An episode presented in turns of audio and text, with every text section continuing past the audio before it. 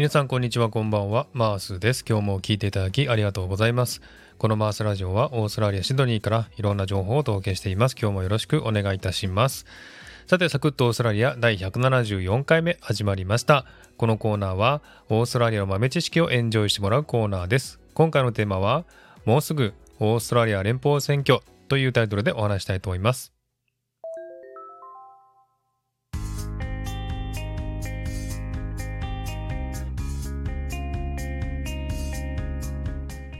えー、さて、今月5月21日はオーストラリア連邦選挙があります。そう、あと3日後なんですね。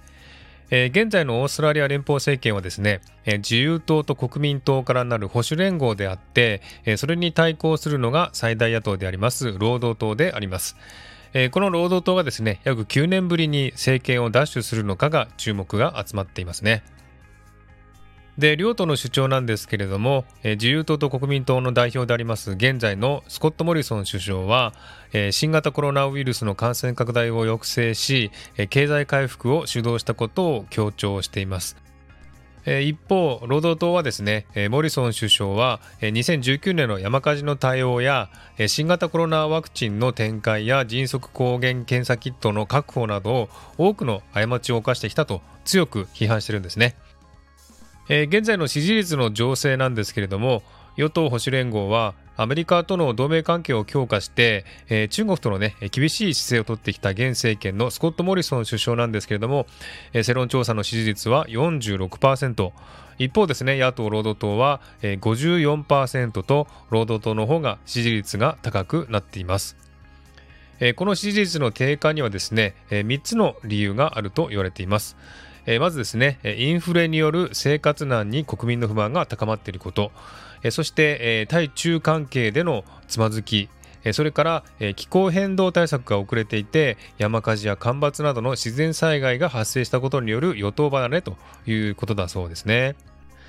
えー、オーストラリアではですね、えー、2013年から3回連続で保守連合が勝利し二大政党制のオーストラリアではそろそろ政権交代があるべきだとの意見も国民に見られています。今回の選挙の結果がね、どうなるかとても注目しています。今後の、ね、オーストラリアの行方がまた変わっていくかもしれませんね。で、ご存知の方も多いと思いますが、オーストラリアは国民にですね、選挙の投票を義務付けているんですね。ですので、投票しないと罰金となります。えー、罰金の額は約20ドル、えー、日本円で1800円ぐらいとなってますね。え、でもですね、アメリカやイギリス、カナダ、ニュージーランドなどでは投票義務ではないんですね。ではなぜオーストラリアは義務投票なんでしょうか。えー、まず一つ目にですね、えー、競争が穏やかになるというね、えー、特徴があります。もし国民が義務投票であったならば、え政治はね、過激な方向にはいかずに、え中道ですね、え真ん中の道を行っていくということだそうですね。えそして、え少数派の意見が反映されやすいという特徴があります、え義務投票でない場合はですね投票に行かないのは貧困層や教育を受けられない人たちの移民グループであるということですね。でそういう人たちも投票するということは政治を平等に行うように促しているということだそうですね。そして3つ目、移民の参加者が増えるということですね。え他国から移民して、オーストラリアの国民となった時にですね、え義務投票であると、いやおなく政治のシステムに引き込まれますので、え政治から遠ざかる傾向になる移民グループも政治に参加し、その意見が反映されやすいという特徴があるということですね。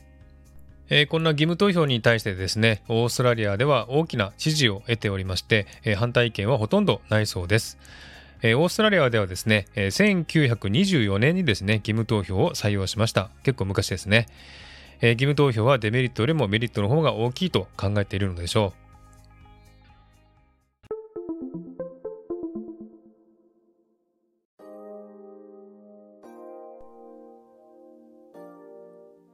えー、ということで、今回のサクッとオーストラリアは、もうすぐオーストラリア総選挙が行われますという内容でお送りしました。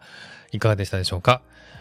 えー、今回の選挙の結果で政権が変われば、オーストラリアの行く方向も変わるということかもしれません。